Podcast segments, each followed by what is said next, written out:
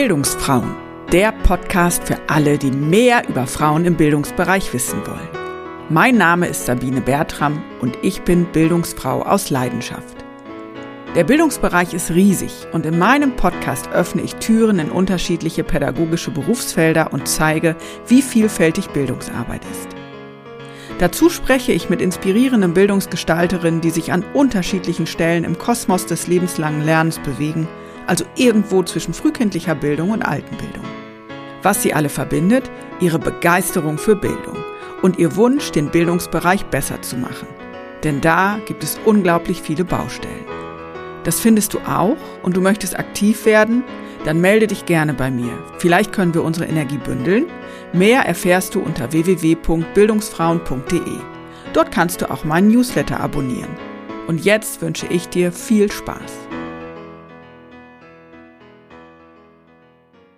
Ich bin immer so die, die Anwältin für die SchülerInnen. Ich sage immer, sie sind sozusagen der, der kleine Rohdiamant und der wird geschliffen und den schleifen sie selber auch im besten Fall und nicht werden geschliffen. Das ist auch eine Sache, aber das, sie kommen ja nicht auf die Welt mit Vorurteilen, sie kommen nicht auf die Welt mit extremistischen Haltungen. Und wir als Pädagogin, ob außerschulisch oder schulisch, haben die Aufgabe, ihnen einen Raum zu bieten, einen sicheren Raum, in dem sie sich entfalten können.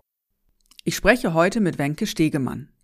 Mit ihrem Bildungsunternehmen Stories for Tomorrow hat sie sich vor kurzem auf den Weg gemacht, Jugendliche und Erwachsene zum Thema Antisemitismus zu sensibilisieren. Wir sprechen unter anderem über das Potenzial von Kooperationen zwischen Schulen und außerschulischen Initiativen, welche Rolle Identität und Empathie beim Thema Diskriminierung spielen und auch darüber, welche Hürden aktuell noch bei Gründungsvorhaben im Bildungsbereich im Weg stehen. Viel Spaß mit diesem Gespräch in Folge 17. Herzlich willkommen zu einer neuen Folge des Bildungsfrauen Podcasts und ich begrüße heute Wenke Stegemann. Herzlich willkommen, Wenke. Hallo, Sabine, danke, dass ich hier bin. Ja, gerne. Ich freue mich schon riesig auf äh, deine Geschichte heute. Erzähl doch mal, was machst du im Bildungsbereich? Was mache ich? Also ich bin Gründerin einer Bildungsfirma oder eines Bildungsunternehmens, das heißt Stories for Tomorrow, ein Raum für Wandel und Lernen und arbeite in Prävention und Bildungsbereich gegen Antisemitismus und auch teilweise Rassismus. Ja. Das war so die Kurzversion. das war die Kurzversion. Aber wenn du meine Folgen kennst, dann weißt du, dass ich auch da gerne ein bisschen länger einsteige, weil das ist ja der Punkt, an wem du jetzt stehst. Wie war mhm. denn dein Weg dahin? Wie hast du dein Interesse für Bildungsarbeit entdeckt? Welche mhm. beruflichen Stationen steckten da auch vielleicht hinter? Und was hat dich schlussendlich dazu geführt, dass du gründest? Mhm. Das ist tatsächlich eine lange Geschichte und ähm, sie führte lange nicht zur Bildung. Vielleicht so als kleine Anekdote, als ich Abitur gemacht habe, was schon etwas länger her ist, ähm, habe ich gesagt, ich möchte alles machen, nur keine Lehrerin werden. ich wollte nicht in die Pädagogik. Habe Geschichte, Germanistik letztendlich studiert, aber auf Magister, also nicht auf Lehramt. Und mein erster Berufswunsch war, Journalistin zu werden weil mich immer Geschichten interessierten von Menschen, Geschichten erzählen, also sozusagen der Transporter von Geschichten von Menschen an andere Menschen zu sein. Das fand ich immer sehr interessant. Ja, dann habe ich studiert, habe nebenbei viel Praktika bei Zeitungen und Zeitschriften gemacht, ähm, habe als freie Mitarbeiterin gearbeitet, habe mich also so auf diesen journalistischen Weg erst begeben und habe dann aber im Laufe der Zeit so festgestellt, dass der Journalismus jedenfalls derzeit und wie ich ihn kennengelernt habe, nicht das ist, was ich mir da so drunter vorgestellt habe, sondern dass es sehr viel Ellbogen ist, dass sehr viel auch mehr um die Story geht als um den Menschen hinter der Story. Und das war jetzt nicht so das, was ich mir drunter vorgestellt habe. Und ja, dann habe ich meinen Abschluss gemacht erstmal vom Studium, war ein bisschen ratlos, ehrlich gesagt, was ich dann machen sollte damit. Und bin wirklich durch Zufall, durch eine Anzeige eines Bildungsträgers in Hamburg zu dem Job einer Bildungsreferentin gekommen so von dem Themen her wurde da gesagt, so ja, Arbeit mit geschichtlichen Themen, äh, mit heutigen aktuellen Politik und so weiter und äh, Menschen diese Themen näher bringen. Und dachte ich so, ja, okay, interessiert mich, kann ich mich reinarbeiten, ich bewerbe mich mal. Und das habe ich getan. Das ist jetzt, ich glaube, zwölf, dreizehn Jahre her und habe unglaublicherweise den Job bekommen, obwohl ich wirklich gar keine pädagogische Vorbildung hatte. Aber anscheinend war ich für die Themen so sehr begeistert, sodass äh, mein damaliger Chef mich dann eingestellt hat. Und so bin ich in die politische Bildung hineingewachsen als Bildungsreferentin für einen Hamburger Träger, der ein recht großer Träger ist in Hamburg, der dann ja so klassische Bildungsarbeit für Erwachsene macht, aber auch teilweise für Jugendliche. Und ja, da durfte ich mich sehr ausprobieren. Also es ist ein Träger, der viele Themen behandelt, also von Wirtschaftsthemen bis zu Umweltthemen und alles dazwischen. Und da konnte ich sehr viel ausprobieren und habe so im Laufe der Jahre mich auf die Themen quasi spezialisiert, in denen ich heute arbeite, nämlich Antisemitismus heute, aber auch historische Themen, also so die klassische Holocaust Education, wie man sie nennt. Und natürlich, also leider natürlich streifst du dann auch immer andere Diskriminierungsformen, weil auch Antisemitismus nicht im luftleeren Raum hängt, sondern natürlich auch Jüdinnen und Juden auch von anderen Diskriminierungsformen betroffen sind, dass sich Diskriminierungsformen auch überschneiden, Gemeinsamkeiten haben, aber auch Unterschiede. Also was auch wichtig ist, dass man auch die Unterschiede auch herausarbeitet, weil nicht immer alle, sage ich mal, Bildungsstrategien für alle Diskriminierungsformen gut sind oder praktikabel sind. Ja, und so im Laufe der Jahre habe ich mich da immer mehr eingearbeitet, habe auch immer mehr die Leidenschaft für die Bildung im Jugendbereich für mich entdeckt, habe da gemerkt, dass da also mein, mein Herz noch mehr schlägt als für die Erwachsenen, obwohl ich immer noch beides mache. Also ich mache sowohl Erwachsenenbildung als auch Jugendbildung, aber bei den Jugendlichen schlägt immer mein Herz ein bisschen höher. Weil, also ich habe häufig das Gefühl, da ist immer noch sehr viel mehr Möglichkeiten einfach zu machen. Also das klingt vielleicht jetzt ein bisschen banal, aber es ist tatsächlich so, dass natürlich jüngere Menschen noch nicht so sehr sehr viele Bilder im Kopf haben und ihre Wege beschritten haben und ihre, ich sag mal so Tunnelblicke haben auf bestimmte Themen und einfach offener sind. Und dann kann man häufig ein bisschen mehr spielerisch auch herangehen, was finde ich in den Themen auch das braucht. Ja, und so ging der Weg dann dahin und selbstständig gemacht habe ich mich einmal durch diese für mich Spezialisierung in die Themen Antisemitismus, Rassismus, weil der Träger eher breit aufgestellt war und das nur ein Thema unter sehr vielen war. Deswegen war für mich dann eigentlich ein logischer Schritt zu sagen, okay, dann mache ich meine eigenen Dinge und habe auch so ein paar andere Methoden im Kopf gehabt, die ich ausprobieren möchte, die jetzt auch dann nicht so in dem Rahmen ähm, möglich waren und auch nochmal andere Strukturen. Also ist natürlich auch ein Träger, der, glaube ich, jetzt so 60, 70 Jahre schon besteht. Das heißt, alte Strukturen, die so ihre Historie und auch ihre Berechtigung haben. Aber wenn man dann vielleicht mal ein bisschen was anderes machen möchte, auch dann der Weg vielleicht ein anderer war für mich. Und das das alles hat dann zu einer Entscheidung geführt, dass ich gesagt habe, so, und zwar mitten in Corona, wo alle mich für verrückt erklärt haben, habe ich meinen festen Job irgendwie beendet und ähm, habe meine eigene Firma gegründet und hatte natürlich nicht bei Null angefangen. Ich habe ein Netzwerk von, von KollegInnen, von auch potenziellen KundInnen schon gehabt und auch Menschen, die ich jetzt als mein Team bezeichne, also die irgendwie gesagt haben, so tolle Idee, wir wollen irgendwie mitmachen und jetzt quasi ehrenamtlich äh, mich unterstützen zurzeit. Ja, und so langsam baue ich alles auf und bin aber schon mittendrin. Also ich habe irgendwie gar nicht so das Gefühl, ich hatte eine Gründungsphase. Ich habe eigentlich irgendwie sofort sozusagen gestartet. Ja, spannend. Du hast gesagt, dass du nach dem Abitur gar nicht so diesen Bildungsbereich auf dem Schirm hast, hast aber gleich den Kurzschluss Pädagogik gleich Lehrerin mhm. gehabt. War das für dich gesetzt? Also, dass wenn man was Pädagogisches macht, dass man dann Lehramt macht? Oder wie, wie kam das dazu? Anscheinend. Also anscheinend war für mich die einzige Option, Pädagogik zu machen, zu der Zeit Lehrerin zu werden. Und da muss ich sagen, der Hauptpunkt gar nicht mal so Lehrerin an sich, war jetzt nicht so, dass ich den Beruf schlimm fand, aber die Vorstellung, ich selbst gehe zur Schule, dann bin ich in der Universität und dann gehe ich wieder zur Schule zurück. Also ich bin quasi die ganze Zeit in einem Raum sozusagen. Ich gehe niemals irgendwo anders hin. Das war für mich eine Vorstellung, also das wollte ich nicht. Ich wollte in die Welt hinaus und nicht irgendwie eigentlich genau da wieder sein nach dem Studium, wo ich dann irgendwie in der Schule selbst war.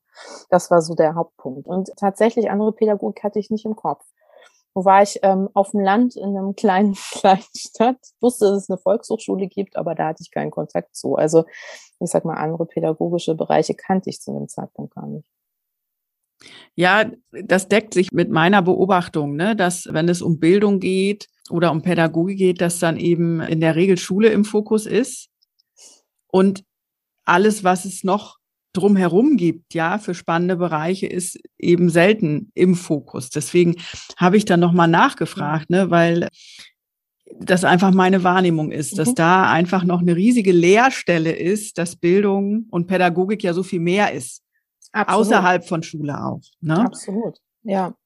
Ist ja auch ein Grund, ne, warum ich, also ich bin ja in die außerschulische Bildung dann ja letztendlich gegangen und habe aber viel Kontakt zu Schulen und bin auch oft in Schule. Und das finde ich auch wichtig. Und das ist vielleicht heute viel mehr als damals, als ich zur Schule gegangen bin, dass auch außerschulische Projekte und äh, Bildungsträger einfach in die Schule auch von den Schulen auch eingeladen werden. Das begrüße ich ja sehr, nicht nur, weil ich davon profitiere als außerschulischer Bildnerin, aber dass die SchülerInnen einfach auch sehen, okay, es gibt noch andere Arten des Lernens auch. Das ist vor allen Dingen was, was ich auch in der ganz praktischen Arbeit immer wieder merke, was, was für eine Möglichkeit besteht, wenn du einfach als andere Person an die Schule kommst, aber auch mit einer anderen Methodik eventuell, mit einem anderen Thema vielleicht nicht unbedingt, aber irgendwie ist es ein anderer Rahmen des Lernens und das hat viele Möglichkeiten in der Schule auch.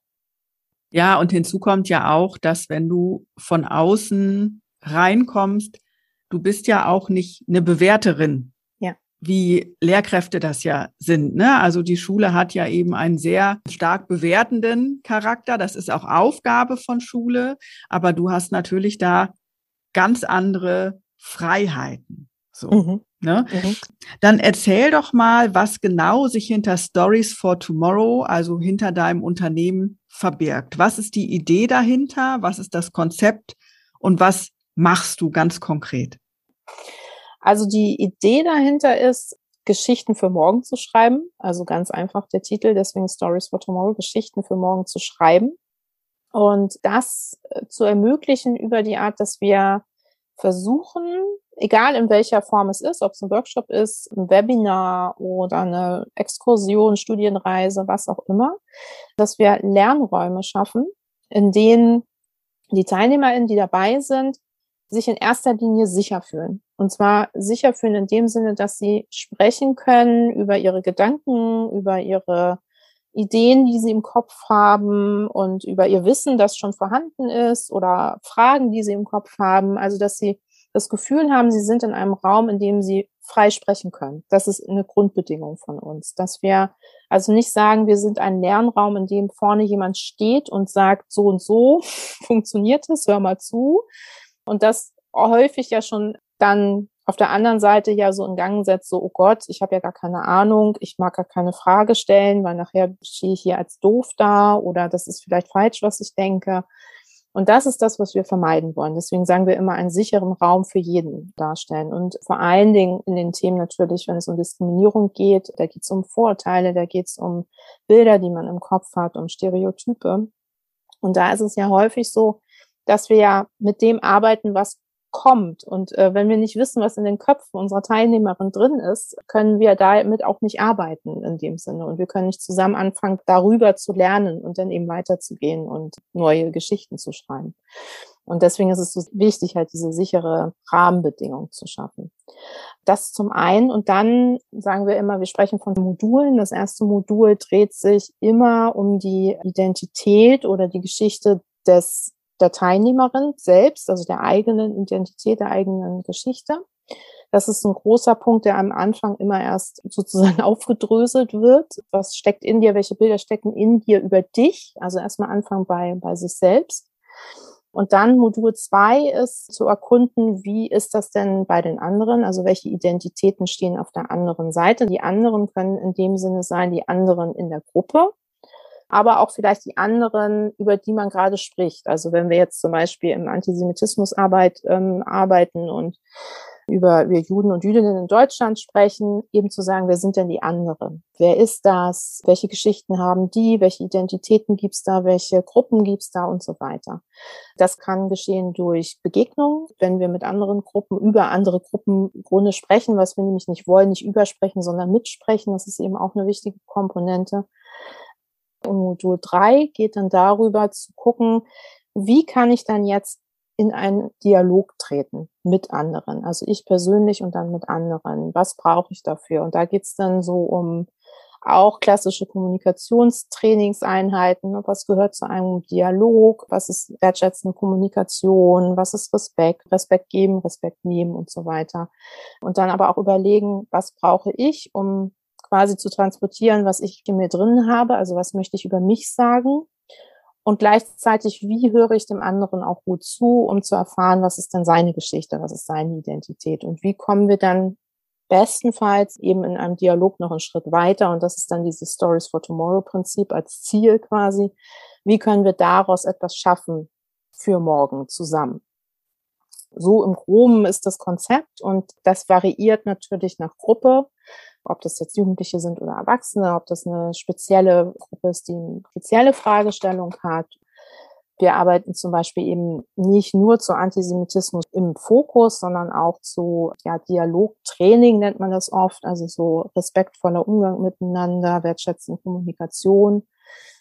Also das und über allem, und das ist so dieser berühmte rote Faden, der vielleicht mitspringt, ist es, dass wir in allen Modulen das Ziel dahinter steckt, Empathie in vielen Fällen zu erlernen oder überhaupt erstmal zu erfahren, was Empathie ist und dann auch zu lernen, wie ich sie lebe und welchen Vorteil es auch hat, empathisch zu sein und vor allen Dingen, welche Möglichkeit besteht, wenn man Empathie lebt, dass es im Grunde eine Grundvoraussetzung ist, um Diskriminierung und auch Vorurteile und letztlich auch Gewalt durch Diskriminierung gegenzuwirken.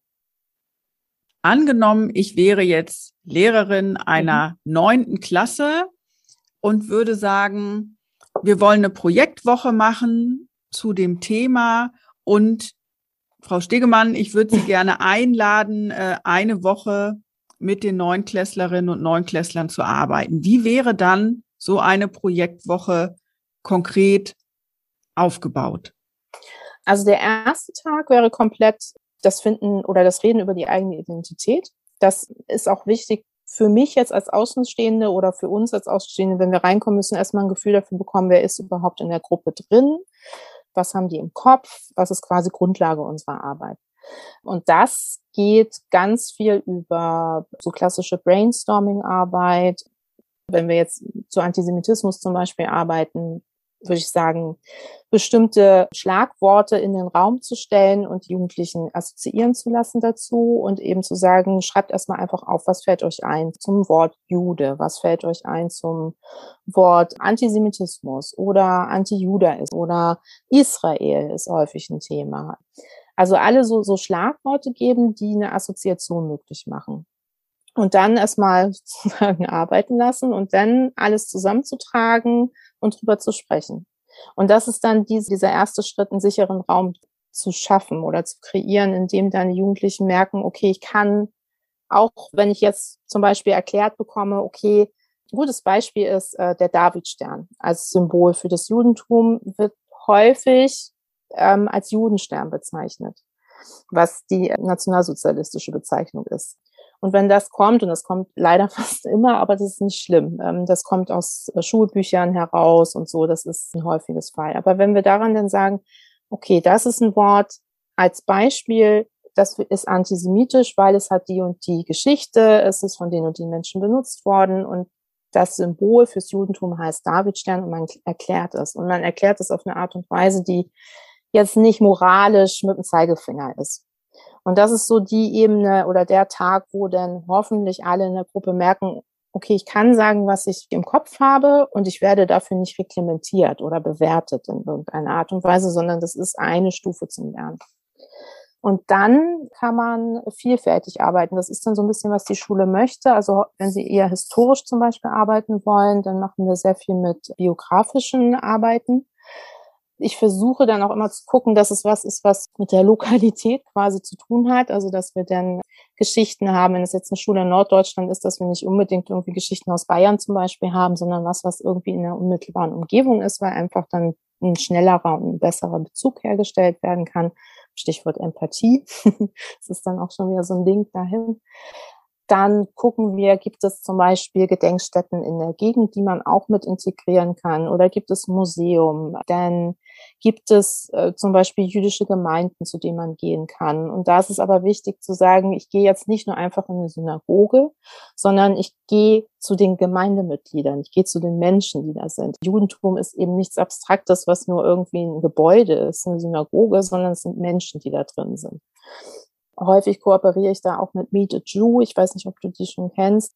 Meet a Jew ist eine äh, jüdische Organisation, ein Projekt, gehört zum Zentralrat der Juden, die quasi ja so ein Portfolio an Freiwilligen haben, an jüdischen Menschen, die in Deutschland leben, überall bundesweit und die dann zu Gruppen eingeladen werden können und äh, die dann kommen und der Hintergrund ist, die Vielfältigkeit darzustellen. Also das kann eben eine junge Studentin sein, die kommt. Es kann aber auch ein älterer Herr sein, der kommt. Es kann jemand sein, der religiös ist, jemand sein, der nicht religiös ist, jemand, der deutsche Vorfahren hat oder jemand, der aus der ehemaligen Sowjetunion kommt, jemand, der vielleicht Israeli ist. Also es ist sehr bunt gemischt. Und mit denen arbeite ich oft zusammen, wenn es um diese Begegnung geht, mit aktuellen Jüdinnen und Juden. Und das ist so ein großer Punkt. Und am Ende der Projektwoche versuche ich dann immer, kommt so ein bisschen drauf an, wie die, in welche Richtung sozusagen die Jugendlichen gehen. Sind es eher so künstlerische Dinge, die sie vielleicht machen können? Oder ist es ein Podcast, den sie entwickeln können? Oder wollen sie eine Ausstellung in der Schule dazu machen? Oder eine Zeitung. Sie haben Interviews vielleicht geführt mit Jüdinnen in der Umgebung oder mit Menschen in der Gedenkstätte oder so etwas. Und dass wir dann am Ende etwas haben, was so eine Art Produkt ist. Das ist auf zweierlei Ebene meistens wichtig, weil die Schule dann oft auch was hat, was sie dann auch zeigen kann, was auch was man dann anderen Schülerinnen und Lehrern zeigen kann. Aber es ist auch vor allem wichtig für die SchülerInnen selbst, dass sie am Ende was selber herstellen, dass sie über das Thema erstmal recherchiert haben, also auf Spurensuche in dem Sinne gegangen sind und dann aber für sich selber überlegt haben, was ist das denn, was hat das mit mir zu tun? Warum muss ich mich mit dem Thema beschäftigen? Was hat das auch vielleicht mit meiner Schule zu tun oder mit meinem eigenen Leben? Und wie kann ich das quasi äußern durch was? auch immer. Und was möchte ich weitergeben? Was möchte ich dann am Ende den anderen Menschen sagen, was habe ich dann in dieser Woche gemacht? Das ist nicht einfach verpufft und man sagt, oh, man hat so eine Projektwoche gemacht, sondern dass man eben auch erzählen kann und auch präsentieren kann selbst, was ich da gelernt habe, was ich für mich gelernt habe und was ich weitergeben möchte. Wie nachhaltig sind denn solche Projektwochen oder solche, ich sage jetzt mal relativ mhm. kurzen Impulse, wenn man das jetzt so über ein so ein Schuljahr denkt oder auch über eine Lebensspanne, welche Rückmeldung bekommst du dazu? Vielleicht von TeilnehmerInnen oder auch von Lehrkräften oder was auch immer? Unterschiedlich. Ich sag mal so, das größte Feedback bekommst du natürlich von LehrerInnen, also von den Schülern selber jetzt nicht so, aber ich glaube, das ist so natürlich. Die werden sich selten an mich persönlich wenden, aber auch das gibt's. Aber ich sag mal, wenn eine Schule zum Beispiel jedes Jahr wieder was machen möchte, das ist schon mal ein gutes Zeichen für mich. Ah, okay, dann hat es auf jeden Fall nachhaltigen Effekt gehabt, weil Kollege X hat Kollege Y gesagt, ah, die Projektwoche hat gut funktioniert in dem Jahrgang, lass, vielleicht versuchst du das in deinem Jahrgang auch und so. Also da ist schon mal dann der Nachhaltigkeitseffekt und dann ist natürlich ja der Wunsch, das zu implementieren in der Weise, dass es eben kein Projekt ist mehr, sondern dass es zum festen Curriculum der Schule gehört. Das ist natürlich so die, die Vision, die wir haben. Da arbeiten wir dran. das ist aus vielerlei Dingen schwierig, weil einfach auch Schule sehr voll ist, weil die sehr viel zu tun haben. Und das Thema in Schule wirklich auch noch, noch leider keinen wirklich großen Stellenwert hat. Also gerade aktueller Antisemitismus und auch Rassismus hat in vielen Schulen nicht so den Stellenwert, den ich mir wünsche. Das fällt irgendwie hinten rüber, leider, aber gut. Aber du hast ja gefragt auch nach SchülerInnen und da habe ich tatsächlich eine wirklich schöne Erfahrung. Also ich habe immer mal wieder Rückmeldungen oder wenn ich an eine Schule komme zum Beispiel, bei denen ich schon öfter war und Schülerinnen mir auf dem Schulhof begegnen und sagen, ah, Frau Stegemann, Sie sind ja schon wieder hier, was machen Sie denn? Also die kennen mich, ja, kennen mich wieder und fragen dann auch nach. Also das ist auch schon mal ein Effekt. Aber ich hatte zum Beispiel ein größeres Projekt vor zwei Jahren, kurz vor Corona, wo wir tatsächlich über ein Jahr gearbeitet haben mit den SchülerInnen und auch eine gemeinsame Reise nach Israel unternommen haben am Ende. Und da habe ich immer noch nicht zu allen, aber zu vielen regelmäßig Kontakt, die jetzt schon Abitur gemacht haben, die in ihren äh, Studien und Ausbildungen und so sind, aber immer mal wieder sich melden und mal was fragen oder gar nicht unbedingt mit dem Thema, aber die einfach auch ja, vielleicht ist man dann irgendwie so eine Mentorin dann irgendwann so für, für Lebensfragen dann manchmal. Das ist ja auch eine, eine schöne, nachhaltige Wertschätzung dann auch. Also eine Schülerin zum Beispiel hat gesagt, sie würde gerne mal ein Praktikum machen bei mir, wenn sie mit dem Studium weiter ist und so. Und das gibt es schon. Kann noch mehr werden. Im Moment ist es leider immer noch sehr punktuell, immer die Einsätze. Aber das hat auch mit den Strukturen zu tun. Wir befinden uns ja aktuell in einer Zeit, wo ja auch zum Teil sehr scharf diskutiert wird, wo es sehr starke Polarisierungen in der Gesellschaft gibt, wo es ein starkes Gegeneinander gibt, ne, mit Verschwörungstheorien, mit Corona-Leugnung, mit Ängsten und Sorgen, wo sich auch ganz viele Bevölkerungsgruppen vermischen mit einem starken Rechtsdrall, aber ja auch. Und zugleich ne, wenn ich mir jetzt mal anschaue, wie sensibel auch der Bereich Sprache ist und wenn ich mir die Diskussion um Gendersternchen und gendergerechte Sprache angucke, die ja auch unheimlich schnell verhärtet ist. Wie greifst du in deiner Arbeit auch diese aktuellen Strömungen auf oder merkst du auch in den Gruppen, mit denen du arbeitest, dass da, ich weiß nicht, eine sehr lockere Wortwahl ist, weil das einfach gerade so gang und gäbe ist, sich ständig überall irgendwie zu beschimpfen?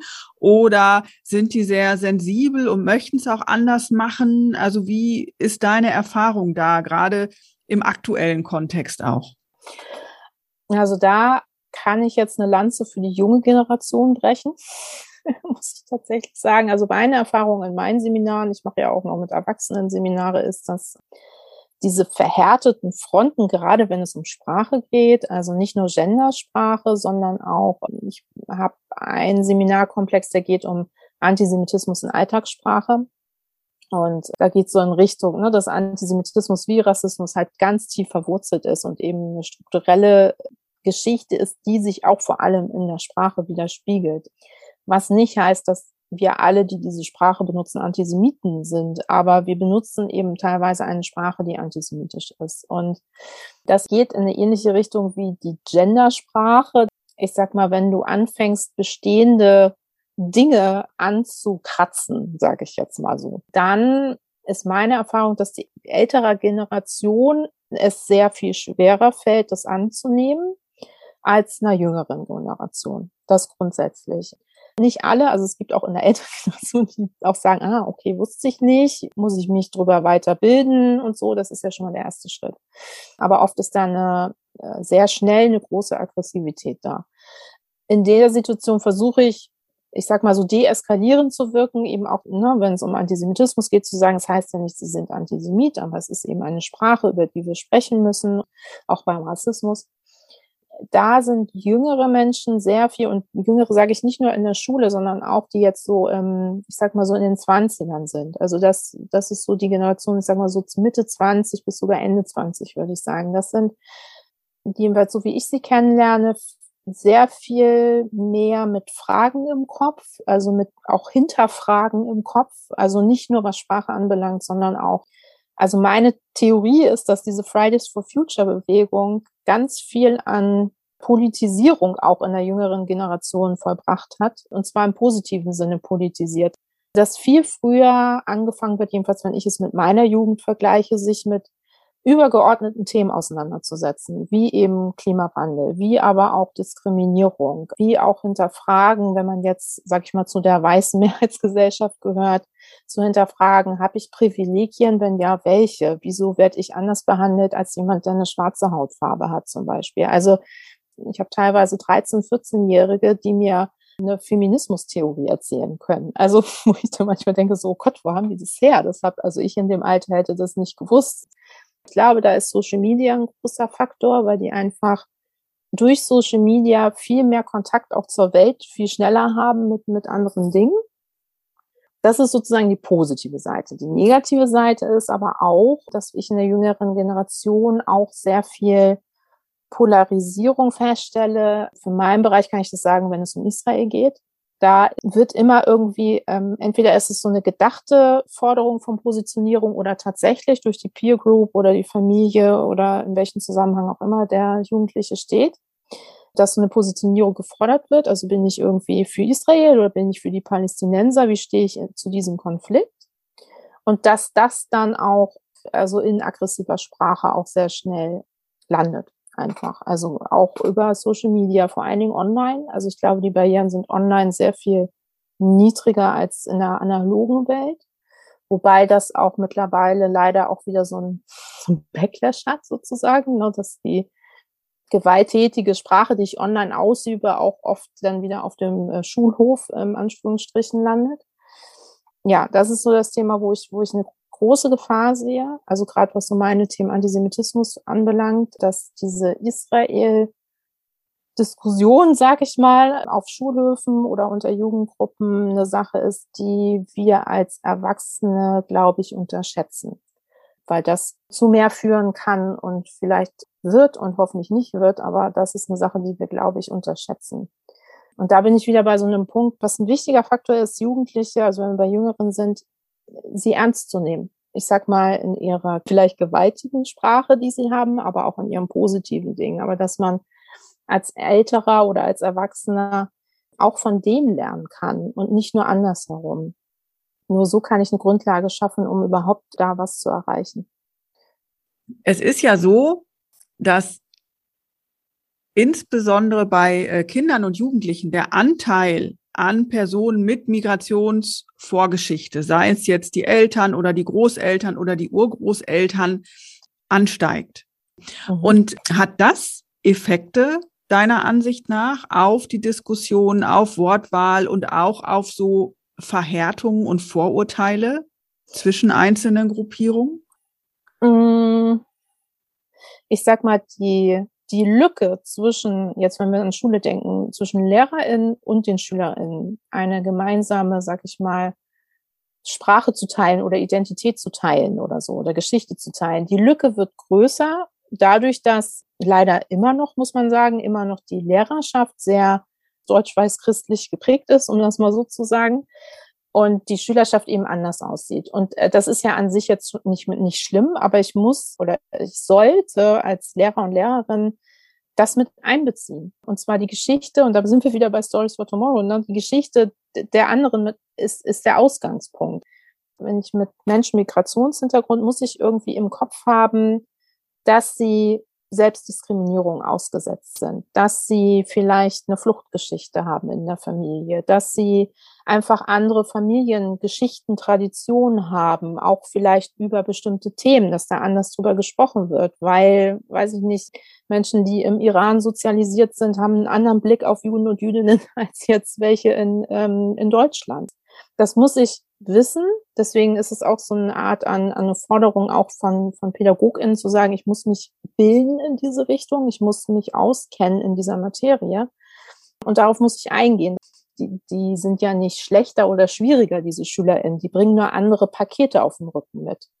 Und das ist, glaube ich, das, was im Moment die Gefahr besteht, dass einfach auf der einen Seite eine Pädagogik ist, die für andere SchülerInnen gedacht ist, als die, die wir jetzt gerade vor uns haben oder die Entwicklung, wohin sie geht. Und da ist, glaube ich, eine Sache, wo, wo sich was ändern muss, wo sich Weiterbildung, Fortbildung ähm, für PädagogInnen jetzt mehr einfach irgendwie integrieren muss, vielleicht eben außerschulische Träger, wie wir es sind, eben auch ähm, unterstützen können und zwar nicht nur in der Arbeit mit SchülerInnen, sondern auch in der Arbeit mit Lehrerinnen. Es geht ja auch darum, einfach dort eine Fort- oder Weiterbildung auch zu bieten, dass sie einfach auch in ihrem Alltag vielleicht Dinge einfach anders einfach ansehen können. So.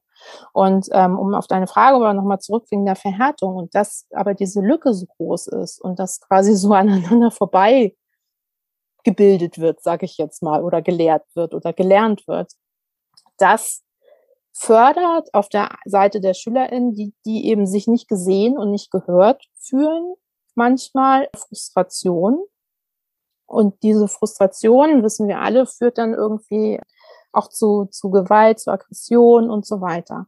Und wenn dann, und dann muss man auch nochmal mitdenken, dann gibt es natürlich extremistische Gruppen, die genau daran ansetzen, diese jungen Menschen einfach dann zu sagen, so hier, Unterstützung bekommst du bei uns. Ob das jetzt Rechte sind oder ähm, islamistische Gruppen oder so, das sind ja die, ähm, die dann sagen, okay, hier hast du, hier hast du eine Heimat, hier wirst du gehört, hier wirst du gesehen. Und das ist dann der Punkt, wo man sagen muss, oh, da, da wird's dann gefährlich.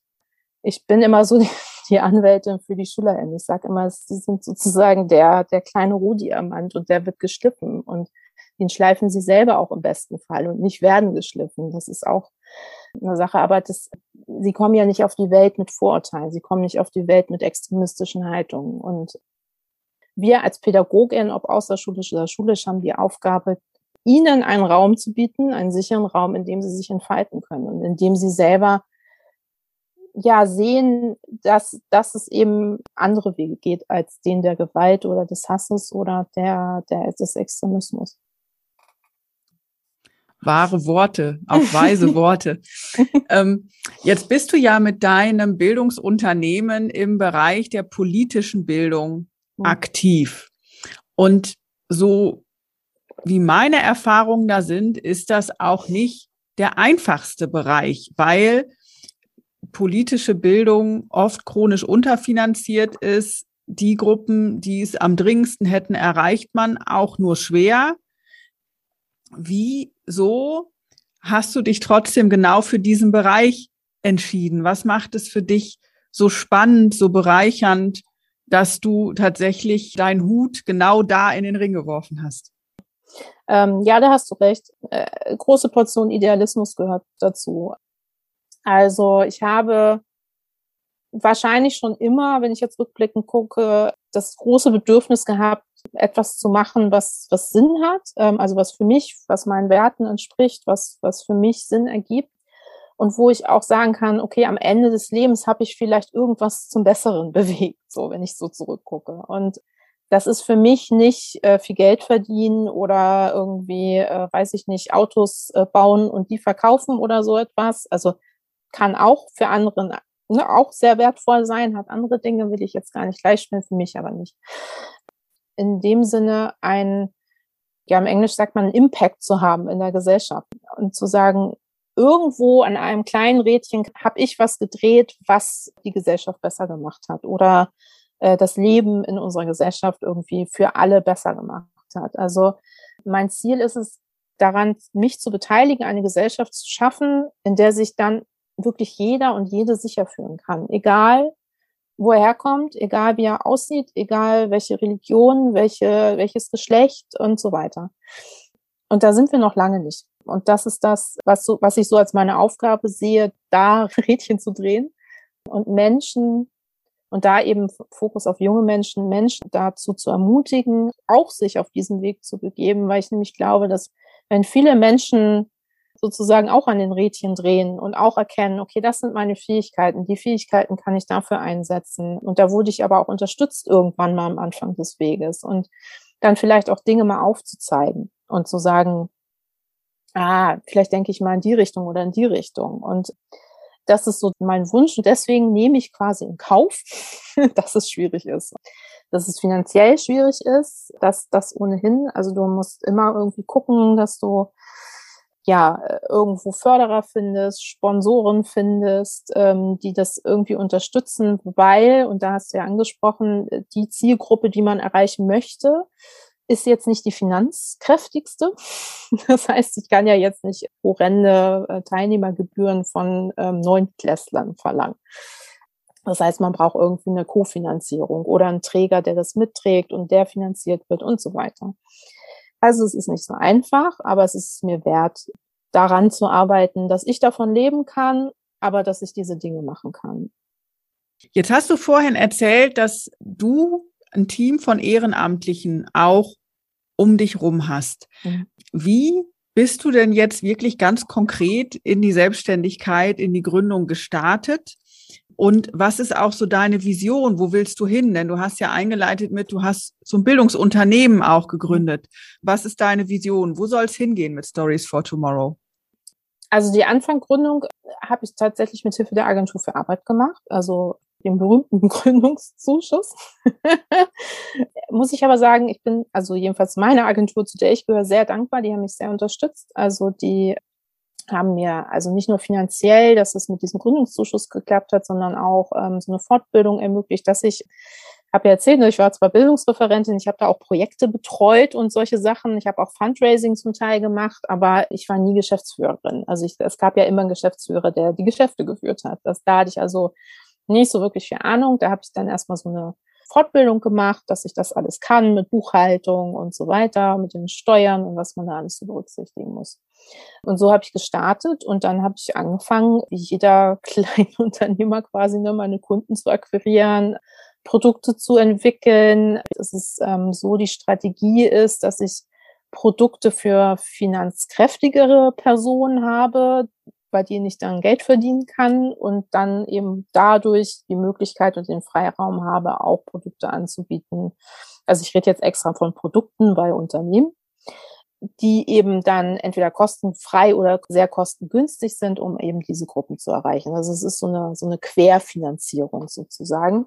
Das ist so für den Anfang die Strategie, die momentan immer noch gut funktioniert dass ich da immer so Projekte habe, wo ich sage, okay, da kann ich ähm, erstmal ein bisschen mehr verdienen, dann habe ich Luft für andere Dinge. Und dann werden wir dieses Jahr einen Verein gründen, um quasi alle Sachen, die Jugendliche betreffen, dann auszugliedern aus Stories for Tomorrow und in, in diesen Verein überzuführen. Hatte einen Hintergrund, weil wir mit dem Verein, der dann hoffentlich auch die Gemeinnützigkeit erhält, dann eben Fördergelder auch beantragen können und uns damit dann finanzieren können und dann eben Jugendprojekte auch mit einer sichereren Basis einfach langfristiger auch durchführen können. Das ist so die weitere Strategie und dann hoffen wir, dass das alles so aufgeht. Und Corona uns irgendwann endlich mal wieder richtig arbeiten lässt. Das muss ich sagen, ist auch ein Faktor. Aber so langsam könnte es mal, mal wieder besser gehen. Nicht nur digital. Ja, und ähm, die ganzen Kurse, Seminare, Workshops, gibst du die alleine oder hast du Partnerinnen, Partner aus deinem Pool an Ehrenamtlichen oder ähm, wie gestaltest du das? Oder bist du alleine die ganze Zeit unterwegs? Also in, in den Workshops selber bin ich häufig alleine zurzeit noch. Das ist im Moment noch machbar, weil durch Corona noch nicht so viel stattfindet in Präsenz, sondern sehr viel mehr in digital. Deswegen ist es auch noch machbar.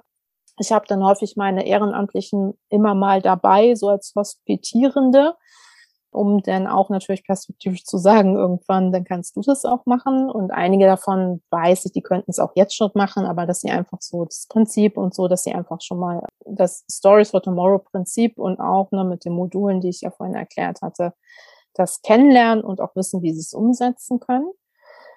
In der konzeptionellen Arbeit arbeite ich nicht alleine. Also alles, was wir an Konzepten machen, wir haben ja auch ähm, nicht nur Seminare, sondern auch in dem Sinne Veranstaltungen. Also wir haben letztes Jahr ein, Festival veranstaltet. Digitales verbindet euch. Festival nennt sich das. Das ist auch ein Punkt, den ich voranbringen möchte, dass wir als Projekte und auch als Engagierte in den Bereichen und das auch übergreifend, nicht nur Antisemitismus, sondern aller Diskriminierungsformen, ähm, dass wir uns untereinander viel mehr vernetzen und auch untereinander viel mehr unterstützen. Deswegen habe ich dieses Festival ins Leben gerufen, um eine Plattform zu schaffen, wo sich diese ganzen Menschen begegnen können, sich selber untereinander austauschen können, ihre Arbeit präsentieren können und gleichzeitig dann den Teilnehmerinnen dieses Festivals zu zeigen, was es einfach auch alles gibt an Vielfalt. Vielleicht auch dann bei Teilnehmerinnen so eine Motivation, so, ah, ich könnte mich da vielleicht auch engagieren oder ich könnte da mitmachen oder vielleicht lässt sich die, die übertragen und ich kann was eigenes machen.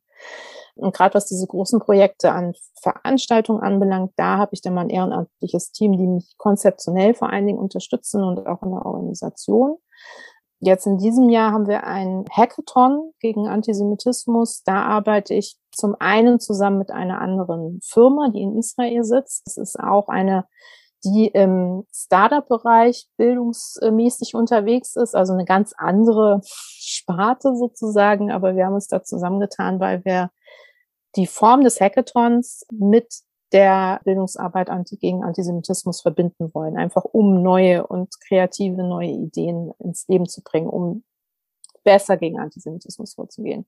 Und da habe ich dann eben zum einmal die Partner, die ähm, Partnerfirma, die äh, mitarbeiten, aber auch dann aus meinem Team, die dann dadurch, dass wir Sponsoren haben für diesen Hackathon, die ich dann auch bezahlen kann.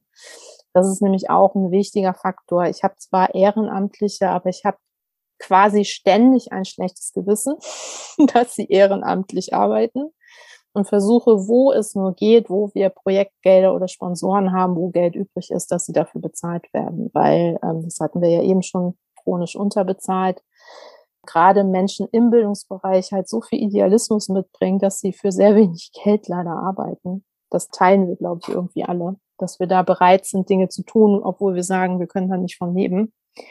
Und das versuche ich, wo es geht. Jetzt am Anfang ist es natürlich irgendwie schwierig, aber das ist auch eine Strategie, möglichst ein gesichertes Einkommen zu schaffen, damit ich meine Menschen, die im Team sind, auch bezahlen kann. Ja, das ist äh, ein, ein schwieriges Thema, beziehungsweise eigentlich ein pressierendes Thema, was sich auch durch fast alle meine Podcast-Folgen durchzieht. Ne? Ein hoher Idealismus bei meinen äh, Gesprächspartnerinnen, bei den Bildungsfrauen und zugleich die Einsicht, dass die Rahmenbedingungen doch noch ganz schön Luft nach oben haben und dass auch gerade die finanzielle Ausstattung an vielen Stellen mehr als mangelhaft ist. Ja. Also strukturell ist das auch ein Problem. Ich merke, ich habe ja gesagt, ich gründe jetzt einen Verein. Das ist jetzt nicht mein Wunsch gewesen, einen Verein zu gründen. Also ich wollte keinen Verein gründen. Ich dachte, ich wollte eigentlich so bleiben, wie ich jetzt bin, habe aber gemerkt, dass es fast unmöglich ist, Fördergelder und äh, oder Sponsoren zu bekommen, wenn du kein Verein bist. USA ist es schon ein bisschen anders, wie sich immer so ein bisschen weiter, aber dieses ne, Bildungsunternehmen. Da, wenn ich das sage, ich habe ein Bildungsunternehmen, dann kommen ganz oft, wie Bildung und Unternehmen? Also wie kann das denn zusammenpassen? So. Es ist eine Haltung da, Bildung darf nichts kosten, äh, weder Zeit noch Geld und damit verdient man auch kein Geld. Also mit Bildung kann man kein Geld verdienen. Das macht man eben, weil man es gerne macht oder weil man eben Idealistin ist oder so. Und das ist etwas, finde ich, dass sich wirklich ändern muss, weil wir alle, die in dem Bereich arbeiten, sage ich jetzt mal pauschal, machen gute Arbeit und die soll entsprechend bezahlt werden. Das ist eine Wertschätzung, die da noch viel zu wenig stattfindet. Und auch, sag mal so, von, von öffentlicher Stelle, die so Fördergeldern verwalten, da ist auch die Öffnung für andere Formen, wie jetzt zum Beispiel mein Unternehmen, fast nicht vorhanden. Also ich kann ja äh, darlegen, was meine Themen sind. Also ich verkaufe ja keine Waren in dem Sinne und, und verdiene damit viel Geld. Ich bin kein gewinnorientiertes Unternehmen, um das mal so zu sagen. Aber ich bin eben kein Verein. Und es gibt für die Form, wie ich arbeite, im Grunde keine Rechtsform, keine richtige Rechtsform und auch keine, wie soll man sagen, keine Anerkennung auf öffentlicher Seite für so eine Form. Die kennen eben nur entweder es gibt ein Unternehmen und das möchte Geld verdienen oder es gibt einen Verein und der macht ideelle Arbeit. So. Aber dazwischen gibt es nichts. Und das ist ein großes Problem, was es sehr schwierig macht. Aber ich kämpfe mich durch. ja, da hilft dann auch dein Idealismus wahrscheinlich, ne, da nicht äh, aufzugeben auf dem mhm. Weg, ja. Was war denn so die, die größte Herausforderung, die du so meistern musstest seit Gründung? Also ich bin ehrlich, die Buchhaltung. das ist, äh, bin ich ganz ehrlich, die Buchhaltung, äh, also alles, was mit Buchhaltung, Finanzen, Steuern, das alles richtig zu machen, fängt bei der Anmeldung an, bei dem Steuereintrag, äh, bei der Umsatzsteueranmeldung, bei den Rechnungen richtig einsortieren und so weiter. Also da muss ich sagen, da braucht es Fachmenschen, die ich nicht bin. Also ich hoffe, ich kann es soweit noch richtig machen, wie es kann. Aber das ist zum Beispiel auch ein Fall, wenn ich dann mal so finanziell auf den Füßen stehe, ist es jemand, den ich dann dafür einstelle, der das dann macht. äh, ja, und inhaltlich eigentlich nicht, weil ich eben so lange, sage ich mal, im Geschäft bin. Also es war in dem Sinne ja kein Neustart, sondern eigentlich nur eine andere Art des Arbeitens. Ansonsten eine Herausforderung ist es, wenn du im Politischen unterwegs bist und auch dich positionierst öffentlich zu Themen, hast du natürlich auch mal Gegenwind. Das kommt. Ich bin jetzt auch sehr aktiv bei Social Media, was die Sichtbarkeit größer macht und je sichtbarer du wirst, ähm, umso mehr Gegenwind kommt auch. Und das ist auch eine Herausforderung, mit der man lernen muss, umzugehen. Ich bin da auch noch auf dem Weg. Ja, ich meine, und das Thema hatten wir ja vorhin auch schon, ne, mit, mit verroter Sprache und Social Media, was einfach oft auch die Hemmschwelle senkt, mal eben eine Beleidigung rauszuhauen. Ich tippe das mal schnell so, mhm. ja. Klar, da braucht es, glaube ich, einiges an Erfahrung und auch dickes Fell, Und auch gute Selbstfürsorge, da einfach bei sich zu bleiben und trotzdem auch weiterzumachen. Ja, und auch Austausch mit anderen, die in dem Bereich tätig sind. Also das hat mir immer noch am meisten geholfen, einfach auch zu fragen, wie geht ihr damit um? Hast du das schon erlebt? Hat dir jemand so etwas schon mal geschrieben? Also ne, so ganz banal, dass man einfach erkennt, ich persönlich bin da jetzt gar nicht mit gemeint, sondern das, was ich gesagt habe oder das, was ich bei dem anderen auch gereizt habe. Also es ist ja, es ist ja mehr das. Also ich, ich habe mit dem, was ich vielleicht arbeite oder was ich gesagt habe, irgendwas gereizt in dem anderen, was jetzt ihn dazu geführt hat, mir eine Nachricht zu schreiben, die nicht nett ist. genau. Aber da in den Austausch zu gehen und auch zu gucken, welche Strategien haben andere damit umzugehen und das hilft mir. Jetzt haben wir in unserem Gespräch viele Punkte schon thematisiert und auch schon an einigen Stellen den Finger in die Wunde gelegt, wo es im Bildungsbereich noch anders oder besser werden könnte. Wenn du jetzt mal wirklich visionierst und positiv nach vorne denkst, wie sieht für dich ideale Bildung der Zukunft aus? Was ist wichtig? Kooperation zwischen schulischen und außerschulischen BildnerInnen. Und zwar eine stetige und nachhaltige Kooperation, weil ich denke, dass im schulischen Bereich das eine fruchtbare Beziehung ist und sein kann, wenn außerschulische und schulische sich austauschen. Und zwar nicht nur gedacht so, dass ich jetzt als Außerschulische denen was erzählen kann, wie es besser geht, sondern auch andersherum. Ähm, wir als außerschulische Bildnerin haben auch häufig nicht den Einblick in Schulstrukturen. Wir können die SchülerInnen nicht in dem Sinne kennen, weil wir ja nur punktuell kommen. Äh, wir haben da gar nicht so einen, so einen universellen Blick auch drauf. Das ist wirklich, glaube ich, eine gute Beziehung, die man da führen könnte, äh, teilweise ja macht, aber das ist immer noch so ein bisschen auf, auf individueller Ebene. Also wenn auf beiden Seiten Menschen da sind, die das wollen, die diese Kooperation wollen. Und da würde ich, wünsche ich mir, dass das eine Verstetigung bekommt, eine Regelmäßigkeit, die ja von der Schulstruktur, von der Bildungsstruktur einfach schon so gedacht wird, also dass Schule so gedacht wird, dass sie sich öffnet gegenüber anderen Anbietern, anderen Projekten, auch Institutionen, ob das jetzt Museen, Gedenkstätten uns sind oder was auch immer. Das zum einen im Bildungsbereich, dass es irgendwie, also wenn ich mal ganz spinnen möchte, dass es ein äh, Mindestlohn für Bildnerinnen gibt, also dass wir irgendwie sagen, eine Honorarstunde für politische Bildnerinnen kostet halt XY. Also, dass man sagt, es gibt, ne, wie es einen normalen Mindestlohn ja auch gibt, dass es eben auch, weiß ich nicht, so, so eine Anlehnung an einem Tarifvertrag gibt irgendwie, wonach auch politische Bildnerinnen, die frei arbeiten, auch bezahlt werden müssen. Was natürlich heißt, dass auch auf der anderen Seite das Geld da sein muss der größte Wunsch dahinter steckt, dass viel mehr Geld von staatlicher Stelle in die Bildung fließt, ob es jetzt in alle Bildungsbereiche. Da habe ich irgendwie das Gefühl, da, da fließt nicht genug hin. ja.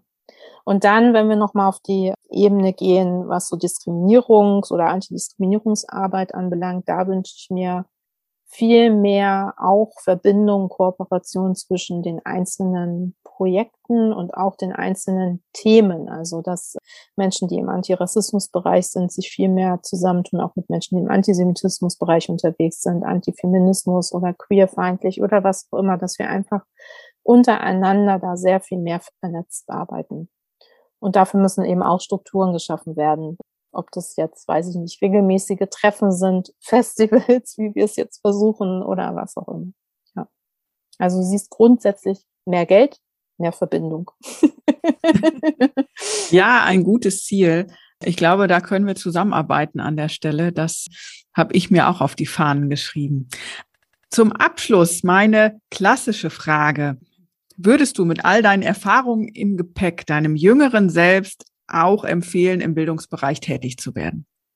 Ja, ja, absolut. Gerade weil ich gesagt habe, dass ich mein jüngeres Ich das nicht wollte, würde ich, glaube ich, jetzt zurückgehen und sagen, überdenke das nochmal, die Entscheidung. weil das äh, Herz schlägt. Ähm, das Herz schlägt für Bildung. Ich kann mir nichts anderes gerade nicht mehr vorstellen. Also man kann ja nie, nie sagen, aber gerade gibt es nichts anderes. Ja, ein schönes Schlusswort, ein schönes Statement. Vielen Dank, liebe Wenke, für dieses ausführliche und vielfältige und auch für mich durchaus ja anregende Gespräch, um einfach auch noch mal über verschiedene Themen neu nachzudenken, anders nachzudenken. Danke auch für deine Offenheit. Danke dir für die Gelegenheit. Hat mir sehr viel Spaß gemacht. Empathie, Kooperation, Wertschätzung. Das sind für mich die drei zentralen Begriffe aus dem Gespräch mit Wenke Stegemann. Gemeinsam an der Zukunft bauen und dabei die unterschiedlichen Geschichten miteinander verknüpfen. Ein schönes Bild, dem ich mich auch mit meinen Bildungsfrauen widme. Und wieder gab es spannende weibliche Einblicke in den Bildungsbereich. Du willst mehr? Weitere Folgen findest du auf www.bildungsfrauen.de und natürlich überall, wo es Podcasts gibt. Dort kannst du auch gerne ein Like dalassen. Du willst nichts verpassen? Dann folge mir auf Instagram oder LinkedIn. Und ich freue mich auch, wenn du mir einen digitalen Kaffee spendierst für diese Folge. Die Links findest du in den Show Notes.